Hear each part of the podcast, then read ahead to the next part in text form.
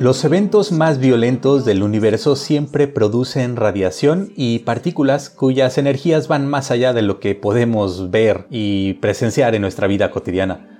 Por ejemplo, la explosión de una estrella masiva de apenas unos 10 veces la masa del Sol puede generar la friolera de 10 a la 44 joules. Esto es, un 1 seguido de 44 ceros, o lo que podríamos llamar un poco de manera inútil porque tampoco es que esto nos diga mucho, 100 quintillones de septillones de joules. Ya saben que el problema en astronomía es que rápidamente necesitamos de grandes números y las cantidades se salen completamente de lo imaginable. En un intento final por poner esto en contexto, diremos que la energía producida por una supernova es equivalente a la generada por el Sol durante 10.000 millones de años seguidos solo que la explosión de la supernova se completa en apenas unos segundos. Estos fenómenos entonces producen luz muy energética como los rayos gamma y partículas subatómicas como rayos cósmicos, neutrinos, etc. Por lo tanto, desde su descubrimiento a principios del siglo pasado, las llamadas altas energías se convirtieron en una ventana más para estudiar el universo. Hubo que construir aparatos enormes y muy complejos además de darle forma a todo el cuerpo teórico que en esas primeras décadas del siglo XX comenzaba a forjarse bajo los nombres de física cuántica y física atómica. Para entender mejor cómo se estudia la naturaleza de lo más energético, el día de hoy nos acompaña Karen Caballero. Ella es profesora investigadora en la Universidad Autónoma de Chiapas, en México, y además participa en varios proyectos experimentales y teóricos relacionados con la astrofísica de altas energías.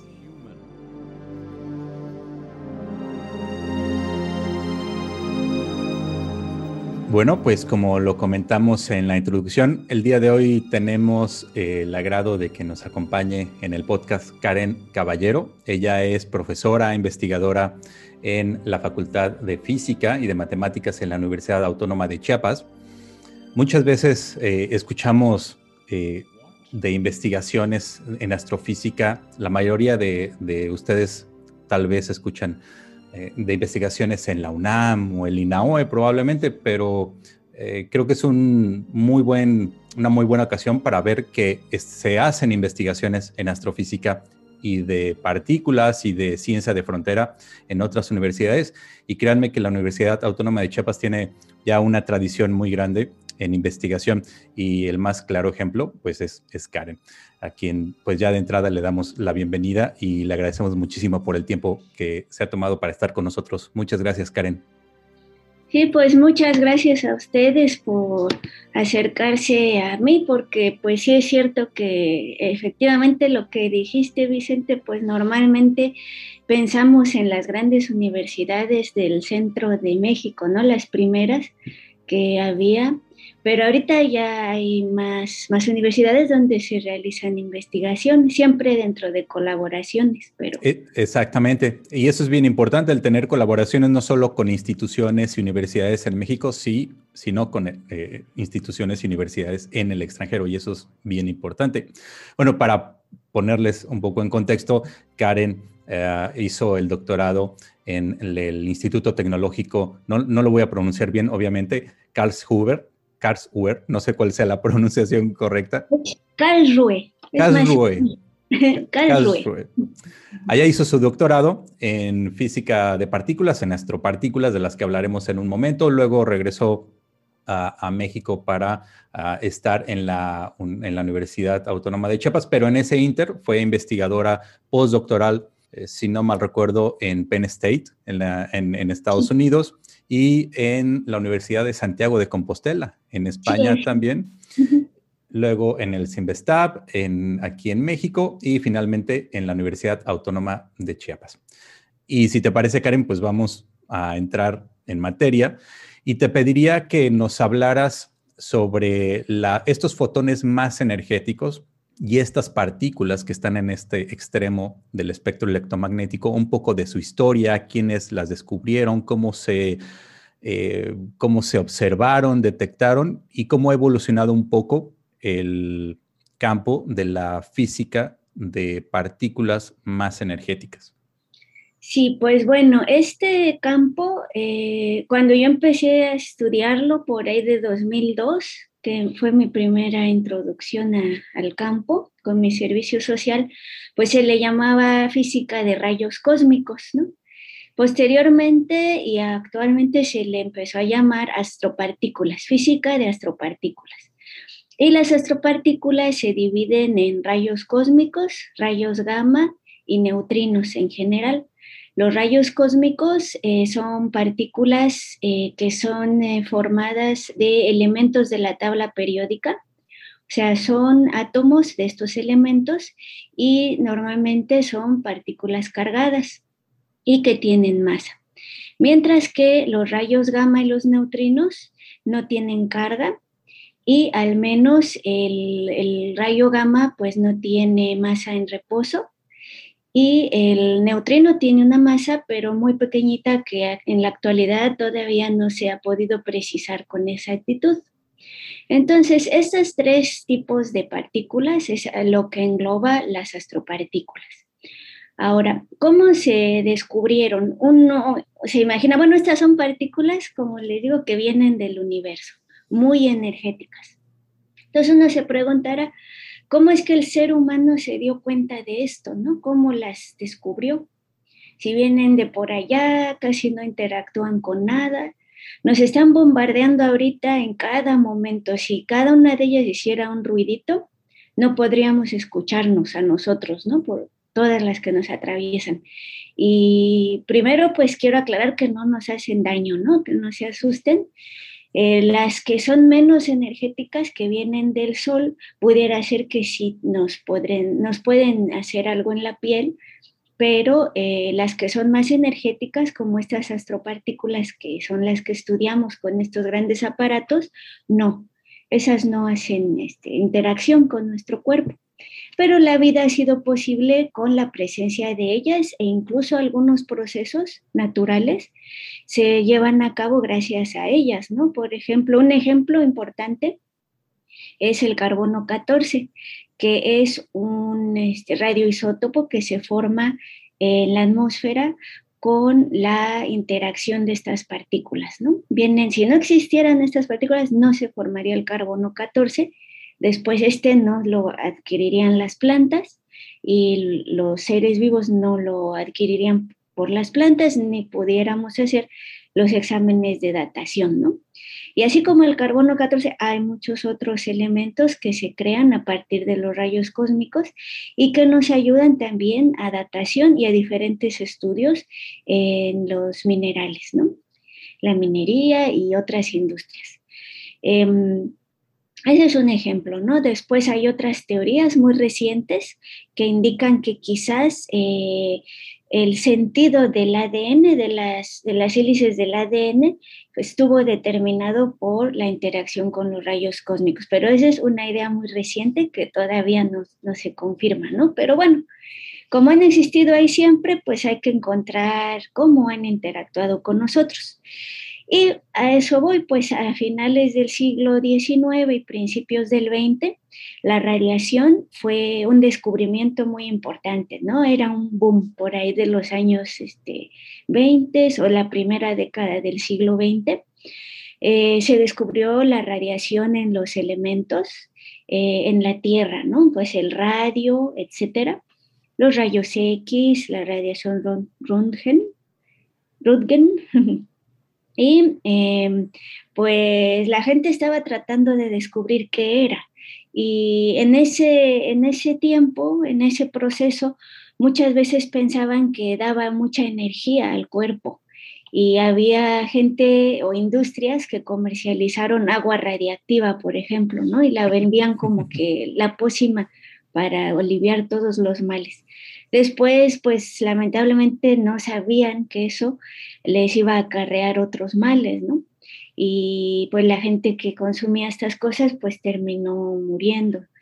Em, también muchas, muchas pinturas que eran fluorescentes, que servían para muchas cosas, que radiaban eh, luz, tenían estos materiales radiactivos, incluso en algunos edificios antiguos en Europa todavía se pueden encontrar objetos que tienen estas pinturas, ¿no?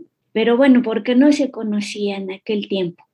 Entonces había este boom de esta radiación natural que hay por todos lados, actualmente la tenemos por todos lados, incluso nosotros radiamos el calcio de nuestros huesos y el radón, hay lugares en, aquí en la Tierra donde hay mucho radón y es de los, de los materiales radiactivos más abundantes y que hay que tener cuidado porque si uno lo, lo absorbe, si lo absorben nuestros pulmones y así, ya no se puede salir, ¿no? Entonces sí hay mucho control en algunas zonas del mundo con este tipo de radiación, pero bueno, en ese tiempo, pues los físicos eh, utilizaban un aparato que se llama el electroscopio, que es muy sencillo. Ustedes pueden construir uno con una botellita de Gerber, eh, le ponen un agujerito en la tapa, le meten ahí una, un alambre de cobre ese alambrito eh, al, final le ponen unas, eh, un soporte y en ese soporte una laminita de aluminio doblada de tal forma que las dos, las dos, eh, los dos extremos se toquen. Después este alambrito sale del frasco y eh, lo, tapamos con plastilina para que ahí se haga un tipo de vacío. No es el vacío perfecto que quisiéramos porque adentro todavía va a haber aire, pero bueno, es, está aislado, digamos. Y después podemos hacer el clásico con nuestra, nuestra regla de plástico. Bueno, no sé si ahorita los niños sigan usando reglas de plástico, no sé, pero con algo de plástico nos lo frotamos con el pelo y eh, es, cuando frotamos ese material con nuestro pelo, lo que estamos haciendo es estimular a los electrones que están ahí y sacarlos, de tal forma que creamos una diferencia en la carga. Y así los electrones se empiezan a mover para buscar otra vez el equilibrio, ¿no? En la carga. Entonces, cuando lo ponemos en contacto con el alambre de cobre, como el alambre es conductor, ahí se van a empezar a mover las cargas. Y cuando lleguen al extremo donde está el aluminio, el aluminio también es conductor, se van a empezar a trasladar por el aluminio y como son del mismo signo esas cargas, ¿qué va a pasar con las puntitas? Se van a separar. Entonces, pues ahí está la interacción. Entonces, al cargar el electroscopio va a pasar un tiempo y después de un cierto tiempo se va a descargar y las laminitas se van a volver a juntar. Entonces, en aquel tiempo, pues se usaba este aparatito para andar buscando esa radiación, para estarla midiendo, se le ponía ahí una especie de gradación, una escala, y de acuerdo con la apertura de la laminita, eh, pues se podía determinar cuánta radiación había, o, al menos eh, cualitativamente, ¿no? ¿Qué tanta había en ese lugar? Em, y bueno, con este aparatito se fue, se iba buscando, porque digamos que esa radiación pues también son cargas, ¿no? Que interactúan con el electroscopio y hacen esa misma reacción que les expliqué. Entonces, la gente pues decía, sí, está la radiación aquí eh, natural, la estoy buscando, estoy determinando. Y a alguien se le ocurrió, que fue a Peter Hess y a otros muchos, porque él no fue el único, fue, él fue austriaco, pero también había eh, otros en Alemania, en Italia, que estaban estudiando este mismo fenómeno y pensaron ellos como hipótesis que mientras más se alejaran de la superficie terrestre, esta radiación iba a disminuir. Porque decían, esta radiación pues viene de los, de los eh, minerales de la Tierra. Entonces seguro, si me subo a un edificio va a disminuir, si me subo a, a un globo aerostático, pues más. Entonces Peter, Hess en 1912 se subió a este, Víctor Hess, perdón, Víctor Hess, se subió a un globo electrostático con un con uno electrostático, no aerostático, perdón, este, con un uno de estos electroscopios se subió e iba midiendo. ¿Y cuál fue su descubrimiento, su sorpresa? Que mientras más subía, había más interacción con el electroscopio. Entonces descubrió que había una radiación que venía, pues él no sabía de dónde, dijo, de aquí no hay nada más que aire, las moléculas de aire y lo que pudiera provenir del universo, ¿no? Del espacio exterior. Entonces lo llamó radiación cósmica. Y así es como se descubrió. Posteriormente, pues se fueron desarrollando otros aparatos, eh, los primeros sí con globos, otros con los contadores Geiger, que fueron los mismos que se usaban para para la, radiación en la superficie terrestre, se subían a diferentes edificios, a diferentes montañas y empezaron a medir eh, qué tan alejados estaban unos de otros de las interacciones, empezaron a descubrir que, que había una relación entre algunas de estas interacciones, a veces ocurrían casi simultáneamente en dos de estos aparatos que estaban separados una cierta distancia y así se descubrió que estas partículas cuando llegan a la atmósfera se descomponen en una lluvia de miles de millones de partículas secundarias y esas partículas son las que llegan a la superficie y las podemos medir. Entonces, eh, a algunos de estos se les llamó chubascos atmosféricos y a los más grandes chubascos atmosféricos extendidos. Y precisamente Pierre Oyer, que ah, su nombre lo lleva uno de los experimentos, fue el que descubrió los chubascos atmosféricos extendidos. Y bueno, después se descubrió que eran los más energéticos. ¿Cuáles eran las primeras fuentes o los primeros objetos que se pensaba de los cuales podría venir estos, eh, esta radiación cósmica? En primer lugar, del Sol, ¿no? Porque es la fuente de radiación primaria. También ustedes saben que existen las auroras boreales en los polos.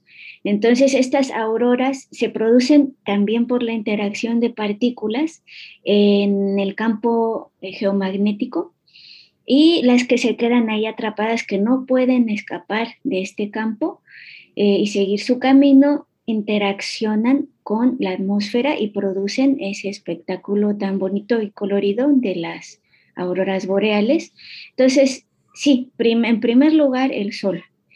Eh, posteriormente, pues sí, las mediciones con globos aerostáticos de las más bajas energías sí eh, han comprobado que esas sí provienen del Sol, incluso con los ciclos solares y todo eso, la radiación cósmica disminuye. Mientras más activo está el Sol, eh, menos activo es el flujo de rayos cósmicos.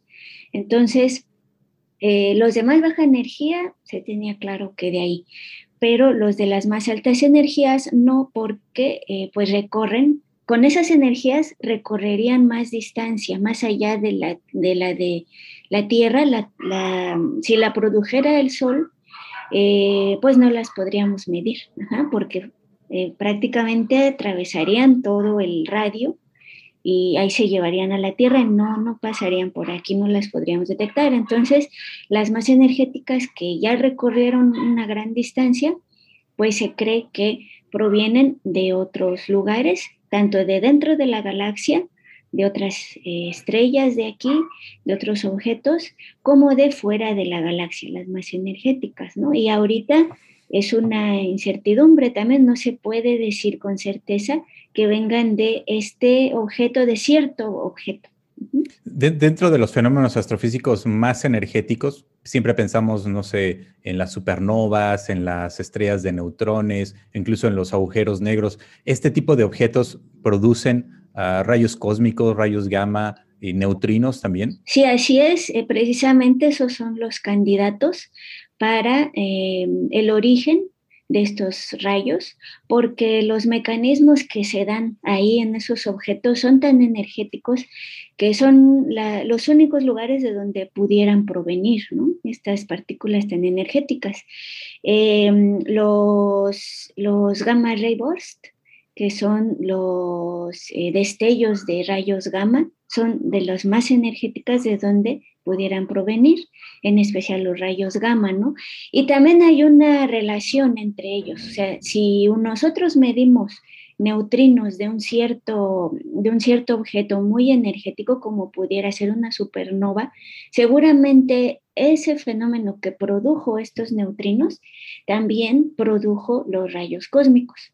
Entonces, de ahí viene la interrelación con los otros experimentos. Hay experimentos que se dedican a investigar neutrinos, experimentos que investigan rayos gamma y experimentos que investigan rayos cósmicos, pero no quiere decir que están desconectados. Incluso existe una red eh, de alertas donde cuando uno de estos detecta un evento muy, muy energético, le avisa a los demás para que se pongan alerta y busquen señales, ¿no? Así fue el caso de las ondas gravitacionales que se midieron hace unos años. Eh, y pues, ¿por qué? Porque en este fenómeno tan energético, eh, seguramente por ahí se produjeron rayos cósmicos. Lamentablemente con el observatorio Peruyen no se encontró una señal que pudiera provenir de ese, ese fenómeno. Eh, pero bueno, están las alertas y están los estudios ya listos para determinar si efectivamente vienen de por allá. Si te parece, ahora entramos al tema de los, de los instrumentos, pero antes, eh, si nos pudieras eh, platicar, ilustrar de una manera fácil, vamos a suponer que un rayo cósmico o una partícula, una subpartícula atómica, sale eh, desde una explosión de supernova a mil años luz. Y esa partícula atraviesa el espacio, el medio interestelar, llega hasta el sistema solar y viene en dirección de la Tierra. Podría verse desviada por algún campo magnético, pero vamos a suponer que viene directo hacia nosotros. ¿Qué ocurre con esa partícula cuando llega a la atmósfera de nuestro planeta? Sí, digamos, vamos a hablar de un rayo gamma, de un neutrino y de un rayo cósmico, ¿no? Vamos a decir. Un rayo cósmico, digamos, un protón. Un protón, pues llega, eh, choca con una molécula, con las moléculas de la atmósfera y su energía inicial la distribuye en, esa, en ese chubasco atmosférico del que les platiqué. Y se van produciendo partículas secundarias, eh, de una se producen otras más y de esas otras más, otras más y así sucesivamente hasta que se producen miles de millones de ellas, dependiendo de la energía, claro.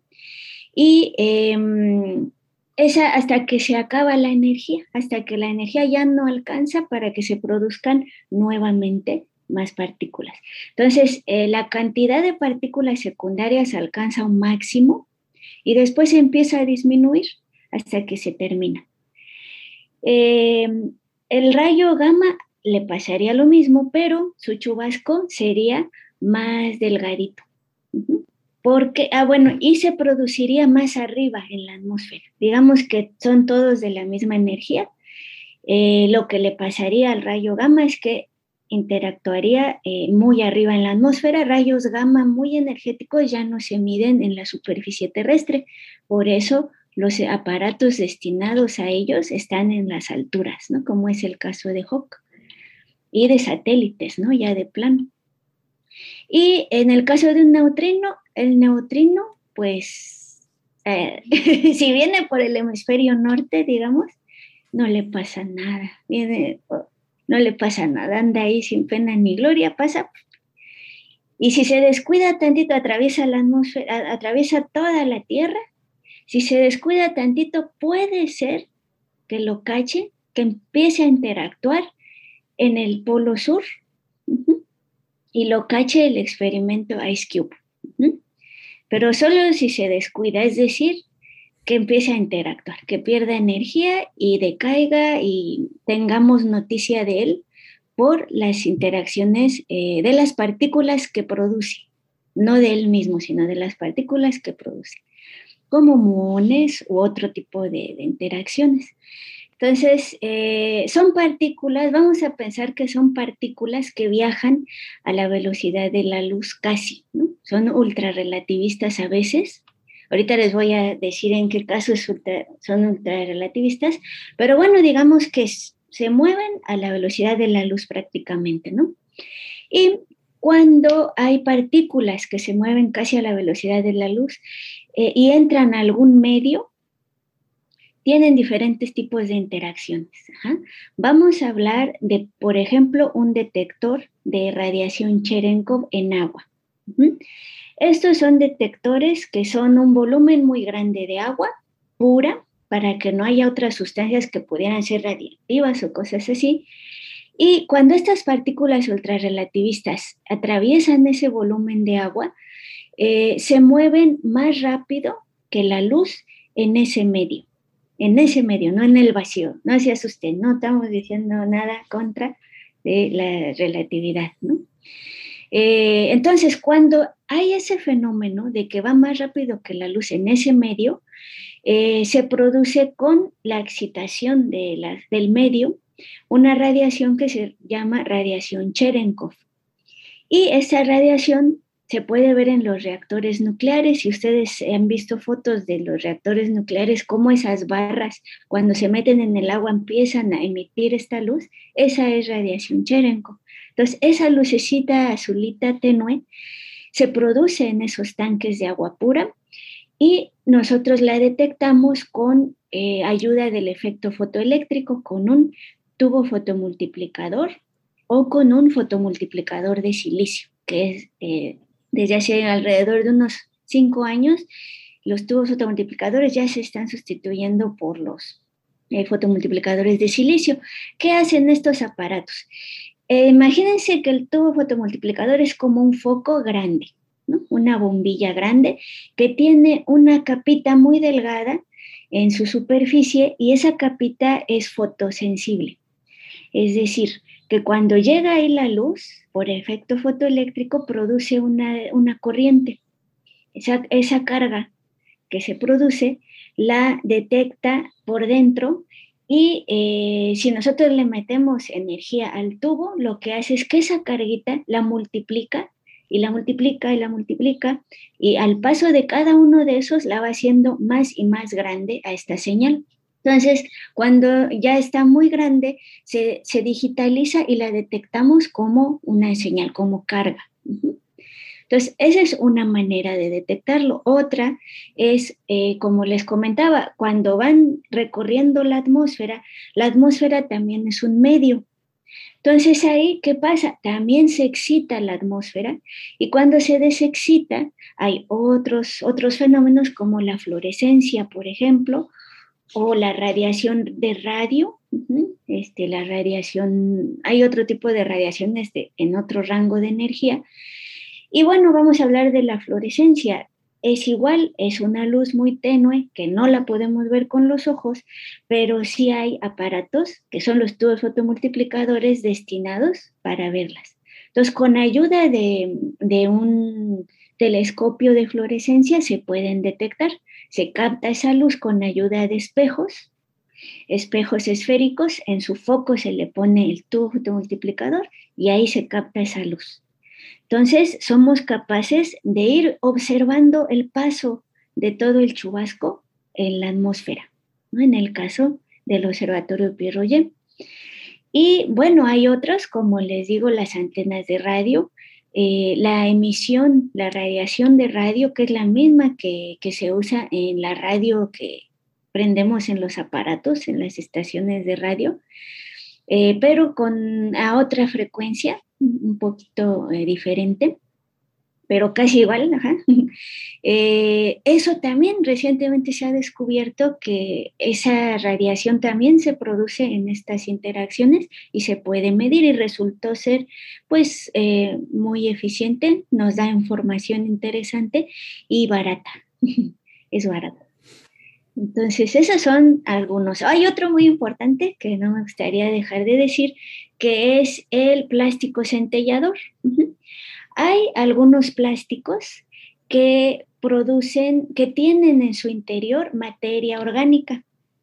Y de tal forma que cuando hay interacción con esa materia orgánica de estas partículas, cuando atraviesan ese medio, que es el plástico, eh, hay también una excitación y se emite una luz. Pues eh, esa luz se propaga por el plástico y la cachamos también con estos aparatos, con tubos fotomultiplicadores o fotomultiplicadores de silicio y la digitalizamos. Entonces, esas son a grandes rasgos las técnicas que se usan y sí, efectivamente, como mencionaste, se le llama detección indirecta. Y las personas que, que estudian esto somos de diferentes contextos, ¿no? O sea, no somos astrónomos todos, ni, ni astrofísicos. Yo, por ejemplo, no soy astrónoma, no puedo decir que soy astrónoma, tampoco soy astrofísica. Yo puedo decir que soy astroparticulera. particular, es un, nombre muy, muy, ya lo había escuchado, es un nombre bonito y, precisa muy bien el, ámbito de estudio. Eh, ¿Cuáles serían estos, estos instrumentos, estos telescopios? ¿Dónde están? ¿En qué consisten? ¿Quiénes colaboran? Si te parece, pues empezamos con este tipo de observatorios que tienen grandes contenedores de agua y dentro eh, eh, los, detectores para mm, encontrar o para ver, eh, para observar, detectar la luz Cherenkov. Sí, pues ha habido muchos históricamente, ¿no? Hablando, pero bueno, los que puedo mencionar así a grandes rasgos son el Observatorio Milagro, que estaba destinado a rayos gamma en Estados Unidos, Em, el experimento Pierre Royer, claro, ese pues eh, siempre lo menciono, actualmente es el más grande que existe eh, y que se puede detectar con él eh, chubascos inclinados. ¿En, dónde está este, este observatorio Pierre El Pierre Royer está en Argentina, está localizado en la provincia de Malargüe, en Mendoza y está a lo largo de la pampa argentina, cito de la pampa amarilla, los detectores incluso son amarillitos para que no haya contraste con el ambiente y mide 3.000 kilómetros cuadrados, ¿no? O sea, es, es impresionante. Em, y tiene esa técnica de medición, los tanques, ¿no? Además, eh, esa es radiación de luz Cherenkov en agua, pero también tiene la técnica de fluorescencia, los detectores de fluorescencia para medirla en, en, la atmósfera. Los detectores de fluorescencia funcionan por la noche, por el día no, porque esta luz es muy tenue y se pierde. Pues, y entonces eh, se quemarían los, los instrumentos, ¿no? Entonces solamente se puede medir con esta técnica por las noches. El otro experimento que tiene esa técnica es el HOC, que está en México también, a 4.100 metros sobre el nivel del mar. Eh, también tiene como objetivo los rayos gamma, al igual que Milagro. Oye, ha intentado medir rayos gamma, pero no lo ha logrado. Como le decía, como está a nivel del suelo, pues es muy difícil, ¿no? No se ha detectado prácticamente.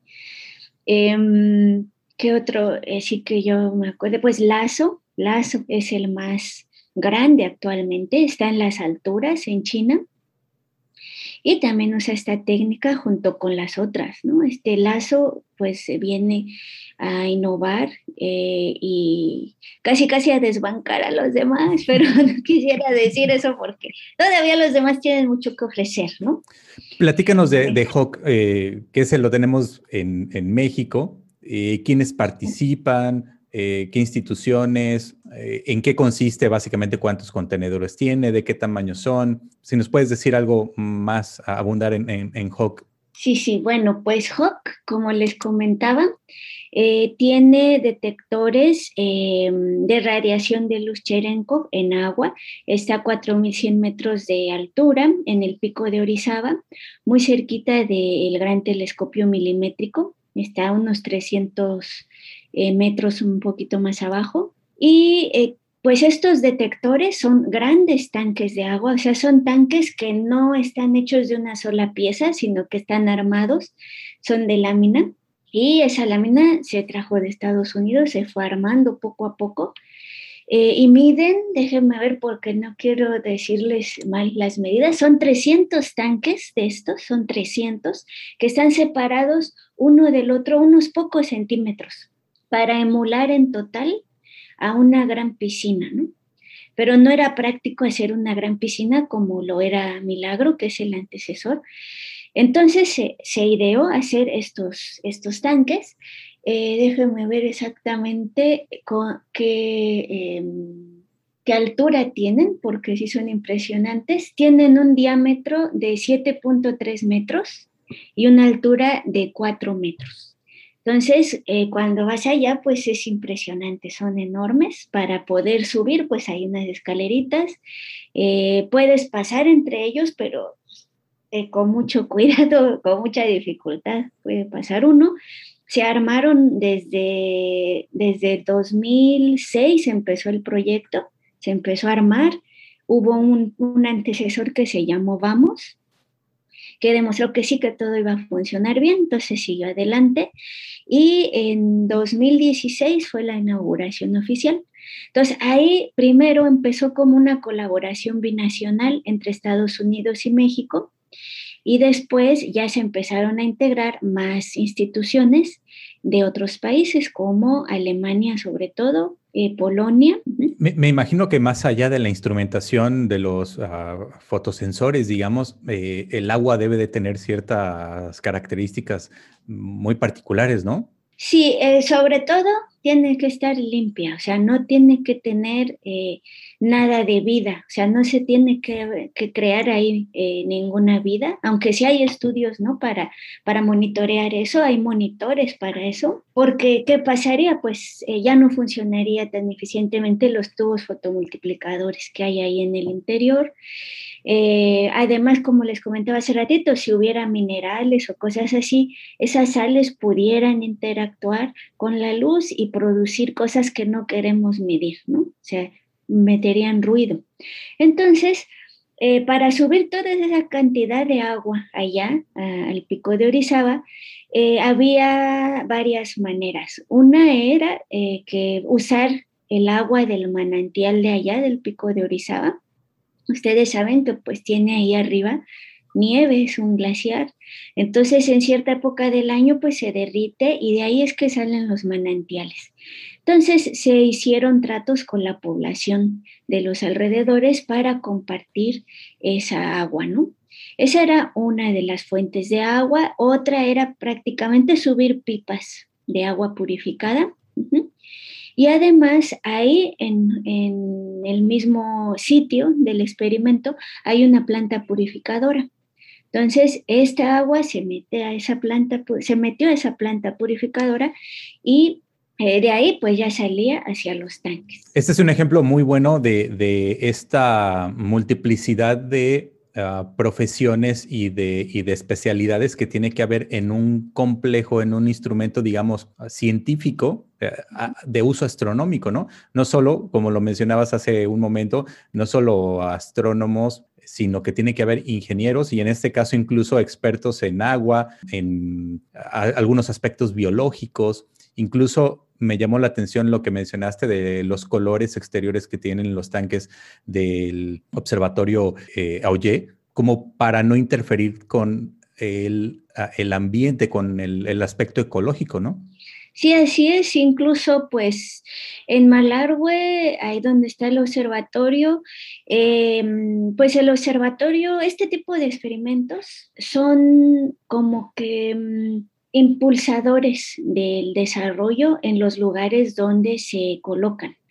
Porque, por ejemplo, este ejemplo que acabo de decir de Hawk, pues es un ejemplo de la interacción con la población de los alrededores, ¿no?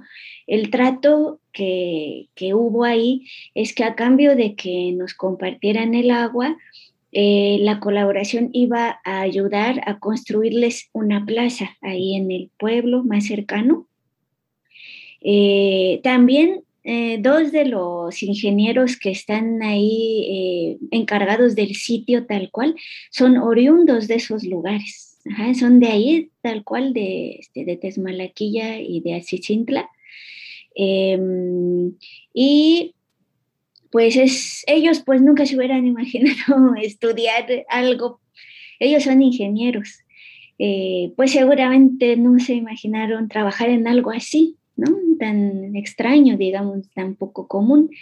Eh, también se hacen caminos, vías de comunicación, etcétera. Y volviendo a Malargüe, yo recuerdo la primera vez que fui fue en 2006 y el pueblo pues tenía, era un pueblito de, de cuatro calles que no estaban pavimentadas. El autobús lo tenías que tomar ahí en una esquinita, en una tienda, estar ahí en la madrugada esperando era precioso, ¿no? Porque veía la Vía Láctea, o sea, fue la primera vez que vi la Vía Láctea ahí, ¿no? En, todo ese, esa oscuridad. Em, y bueno, pues la gente poco a poco se fue habituando a ver a extranjeros ahí, ¿no? Eh, y, hablar con ellos sin ningún, sin ningún tapujo ni nada. pues son cosmopolitas ya casi casi, ¿no? Lo podemos decir. Y ahora, la última vez que fui fue en 2019 y pues ya es un señor pueblo. Ya no es un pueblito, es un pueblo que tiene hasta su autobús, sus rutas, su aeropuerto. En aquel entonces ya tenía aeropuerto, pero no, no era tan, tan comercial ni nada.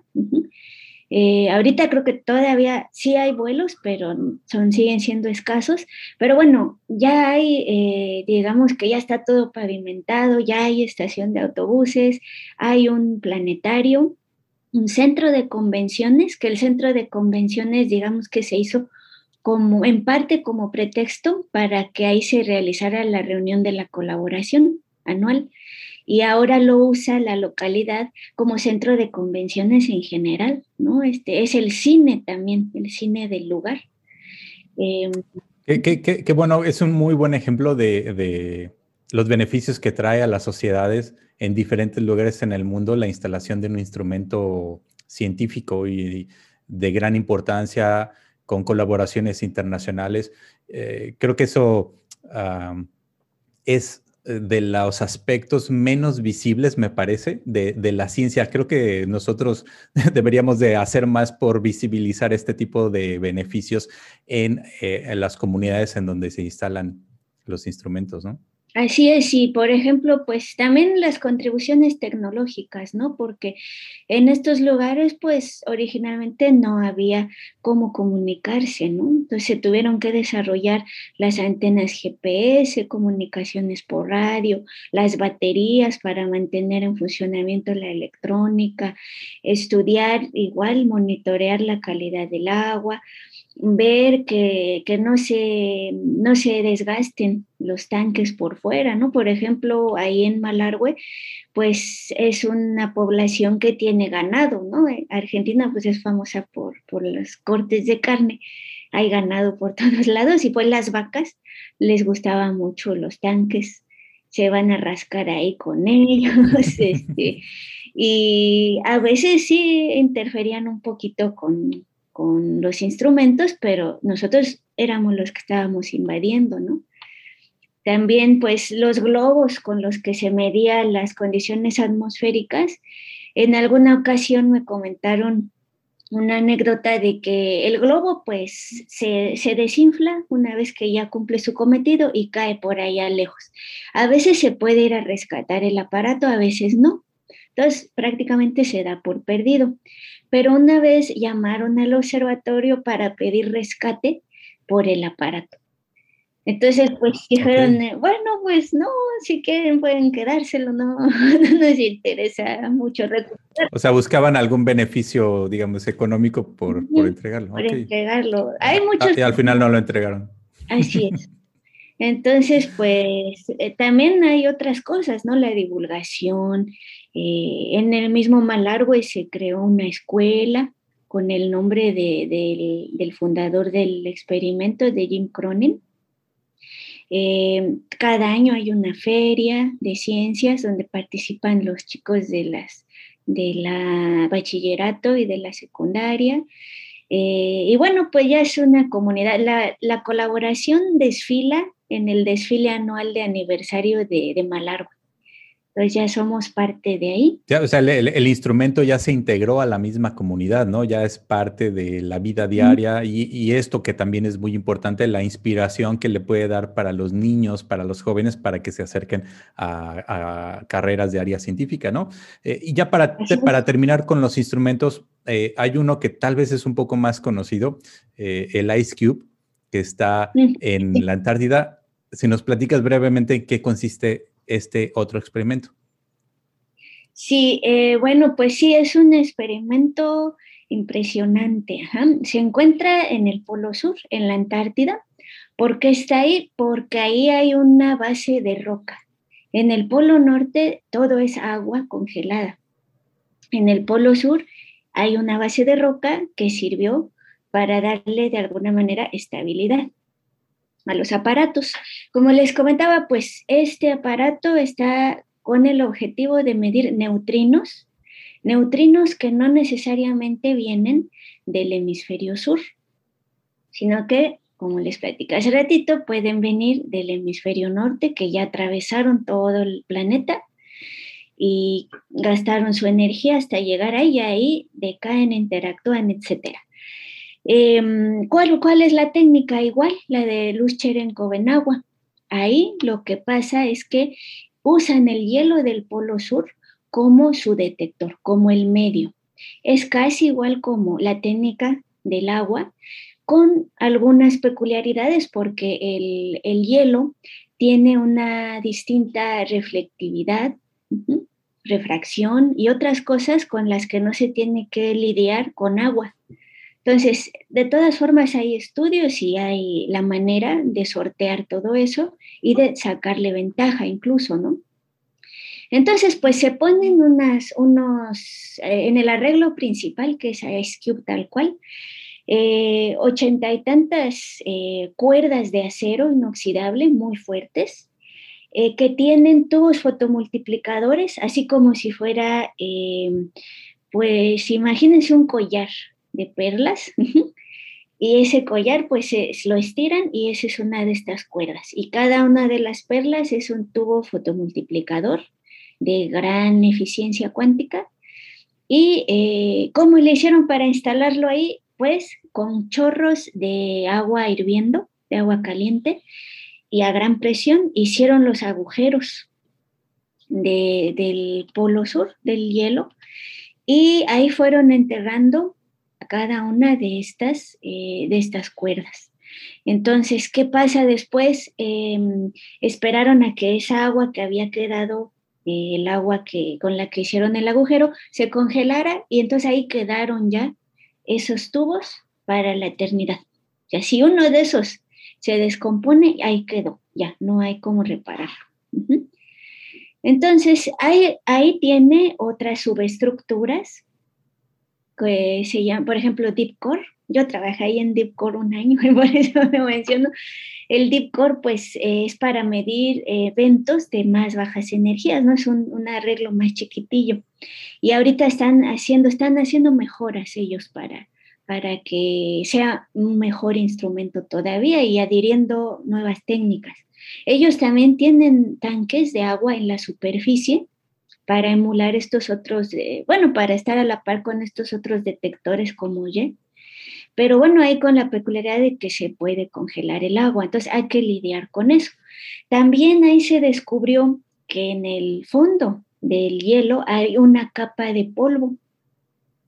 Imagínense esa capa de polvo, pues cuando se formó, ¿no? O sea, ¿de dónde llegó?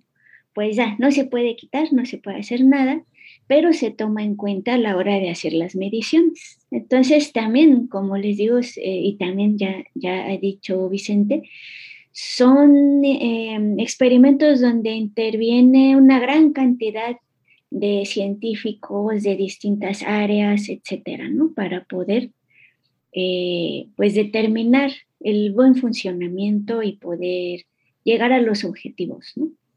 Sí, sí, sí, son, son instalaciones y lugares impresionantes. Eh, si te parece, vamos, vamos como cerrando. Me gustaría que nos platicaras ah, de algún resultado importante, trascendental, que en algunos de estos instrumentos se hayan tenido en los últimos años. En Hog, en el PRJ o en, en IceCube, ¿qué, ¿qué, resultados, qué mm, descubrimientos importantes te vienen a la mente en los últimos años que, hayan hecho, que se hayan hecho con estos instrumentos? Sí, bueno, primero em, quiero aclarar que por qué estudiamos esos rayos, ¿no? ¿Por qué estudiamos esas astropartículas? Porque en el modelo estándar de las partículas elementales todavía hay muchos huecos, ¿no? O sea, queremos encontrar una teoría que nos explique todo lo que hemos observado y también predicciones, ¿no? Pero el modelo que hay actualmente, que se llama modelo estándar, no explica muchas de estas cosas, como por ejemplo la asimetría entre materia y antimateria que hay, no explica qué puede ser la materia oscura. Y otras cositas de detalles de las partículas. Entonces, eh, hay teorías que tratan de explicar estas cosas, pero que se realizan, esos fenómenos que describen ocurren en el rango de energías muy altas, energías que todavía no se alcanzan por los aceleradores terrestres, pero sí en los rayos cósmicos. Entonces, lo que pudiéramos encontrar en los rayos cósmicos se puede trasladar a los aceleradores y de ahí, pues, eh, corroborar o descartar teorías. En ese contexto, pues recientemente pues, se ha medido un exceso de antimateria por el experimento Pamela, eh, que sí fue un boom hace algunos años, eh, hace unos cuatro años, eh, porque pues no se había medido, ¿no? O sea, normalmente se mide más materia que antimateria. Entonces aquí hubo un poquito más de materia que se medía. Y bueno, fue interesante, es interesante porque entonces ahí donde se midió, se puede tratar de investigar qué fenómeno ocurrió para que esto ocurriera, ¿no? Y, y ver qué es lo que nos está faltando en el modelo estándar para entender por qué medimos un exceso de materia casi siempre, ¿no? Ese es uno. Ahí Hawk, por ejemplo, eh, hizo una predicción, trató de hacer un estudio de un objeto, un gamma ray burst, que quizás de la interacción de ese, que hay ahí adentro de ese gamma ray burst, eh, se hubiera provocado eh, los rayos gamma y de ahí un exceso de antimateria. Y digo, sí, de antimateria pero lamentablemente no prosperó. O sea, el resultado fue que no, que no se podía concluir que de ese fenómeno hubiera ocurrido este, este otro, ¿no? Eh, y así hay, hay casos, ¿no? Que, que aunque sean negativos los resultados, son importantes, son interesantes, ¿no? Otro resultado muy importante del Observatorio Pierre Oye fue confirmar que eh, en el espectro de energía de los rayos cósmicos, al final, a la energías de 10 a la 19 electronvolts, un poquito más altas, eh, ya había un, corte en el flujo, es decir, se cortaba el flujo, porque esta era una predicción eh, que había ya desde los años 60. una posible explicación es el efecto GZK, que es por la interacción de los rayos cósmicos muy, muy energéticos con el fondo de eh, radiación cósmica, de microondas, y con fotopiones que se producen eh, de la interacción de, estos rayos. Entonces, estas fotopiones y esta interacción eh, se cree, bueno, con este efecto GZK, que ya impide que lleguen entonces de ahí se podría tomar la explicación de este corte. Sin embargo, no se ha concluido que es, efectivamente esa sea la explicación, pero sí que existe el corte. Anteriormente, cuando no había estos instrumentos tan grandes, pues no se podía decir, apenas había un, un evento medido por FlySci muy energético por otros experimentos, otros energéticos, 10 a la 18, 10 a la 19, pero no tantos de 10 a la 20 como lo han medido hoy. Entonces, ahora sí, ya con esa estadística se puede llegar a conclusiones más robustas.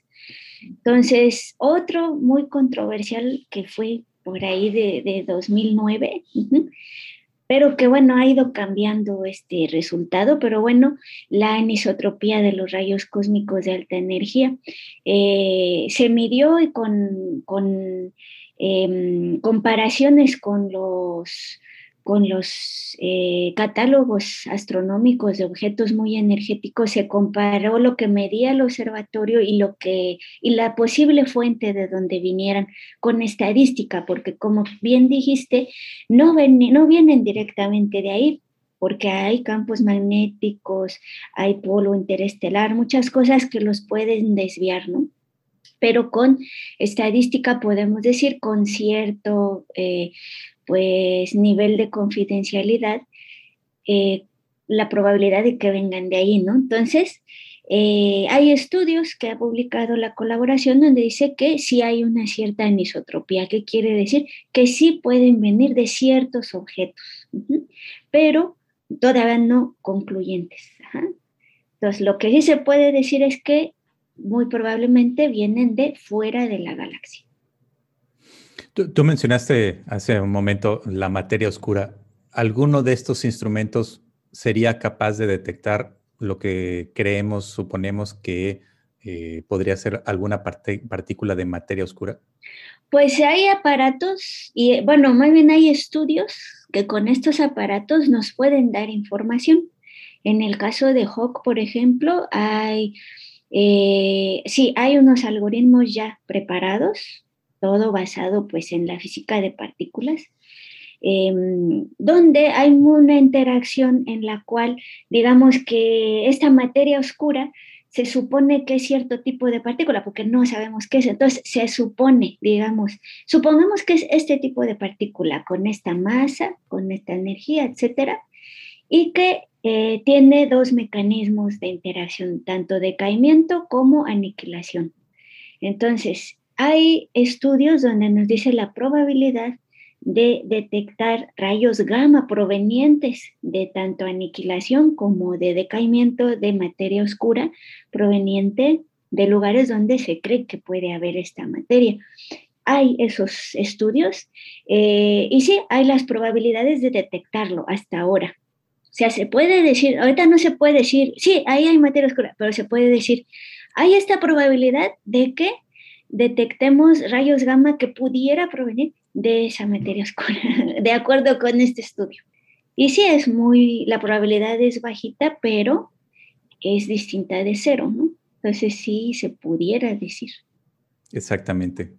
Muy bien, pues eh, creo que con esto hemos llegado al final, Karen. Te agradecemos muchísimo que nos hayas compartido eh, eh, estos minutos. No sé si quieras agregar algo, pero de cualquier manera, te comentaba y te pedía en el correo si al final de la charla nos podías recomendar algún libro, algún disco, alguna actividad y eh, no sé qué te qué, encontraste por ahí que nos pudieras recomendar a todos los escuchas del podcast.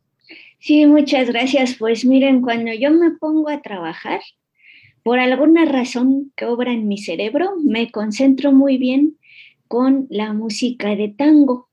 Entonces encontré un grupo que se llama La Chicana, en especial un álbum de ellos que se llama Ayer, Hoy era Mañana. Y ese lo escucho y lo escucho, lo escucho y me concentro perfectamente. Y recientemente también descubrí que tiene ese mismo efecto en mi cerebro para concentrarme, además de la música de Mozart, que sí también, ¿no? La música clásica. Hay para quienes les funciona el rock también, pero a mí me funciona música clásica, este, tango, y descubrí que la música disco también, en especial, pues, este, de Hustle, que es una canción que es, este, eh, muy tranquilita dentro de la disco, pero es tranquilita y es ese pum, pum, pum, pum, tranquilo, me ayuda mucho a concentrar. Entonces, y me alegra, me pone activa.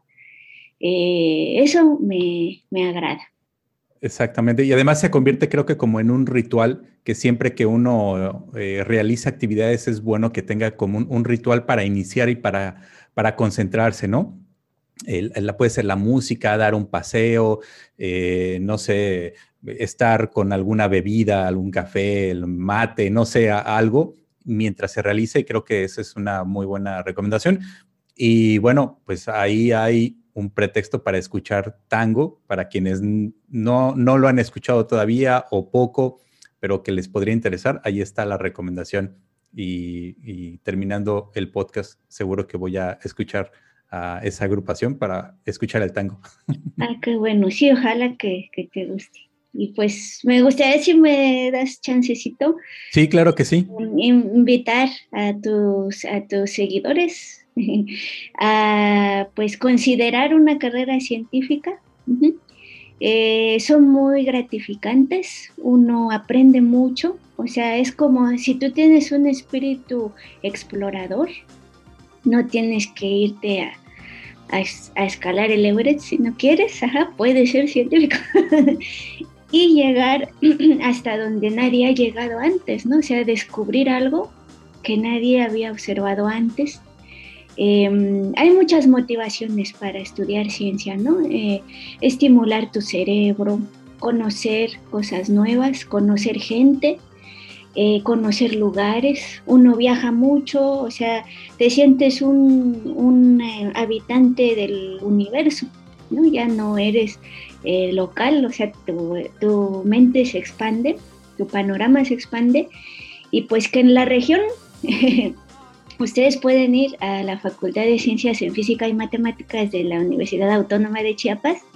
Tenemos eh, física, la licenciatura en física, la licenciatura en matemáticas, licenciatura en matemáticas aplicadas eh, y licenciatura en ingeniería física. Y tenemos maestría en ciencias físicas, en ciencias matemáticas y doctorado en ciencias físicas ahorita, pero lo vamos a modificar muy probablemente para que sean ciencias aplicadas. Entonces, si ustedes no quieren irse tan lejos de su hogar y quieren estudiar eh, una carrera científica, aquí somos una comunidad pequeñita, todos nos conocemos, conocemos a todos los alumnos, todos nos comunicamos eh, y pues tratamos de dar lo mejor, ¿no? La mayoría de la planta somos profes jóvenes o relativamente jóvenes que empezamos muy entusiastas. Estamos levantando este, laboratorios, experimentos. Tenemos el Laboratorio Regional de Cómputo de Alto Desempeño, que es un laboratorio de supercómputo de la región, eh, donde ustedes tendrían acceso. Y bueno, lo que se pudiera hacer para que ustedes realizaran sus investigaciones y su formación, pues lo haremos, ¿no? O sea, siempre estamos eh, pues tratando de formar gente, descentralizar la educación y pues sacar adelante todo el país. ¿no?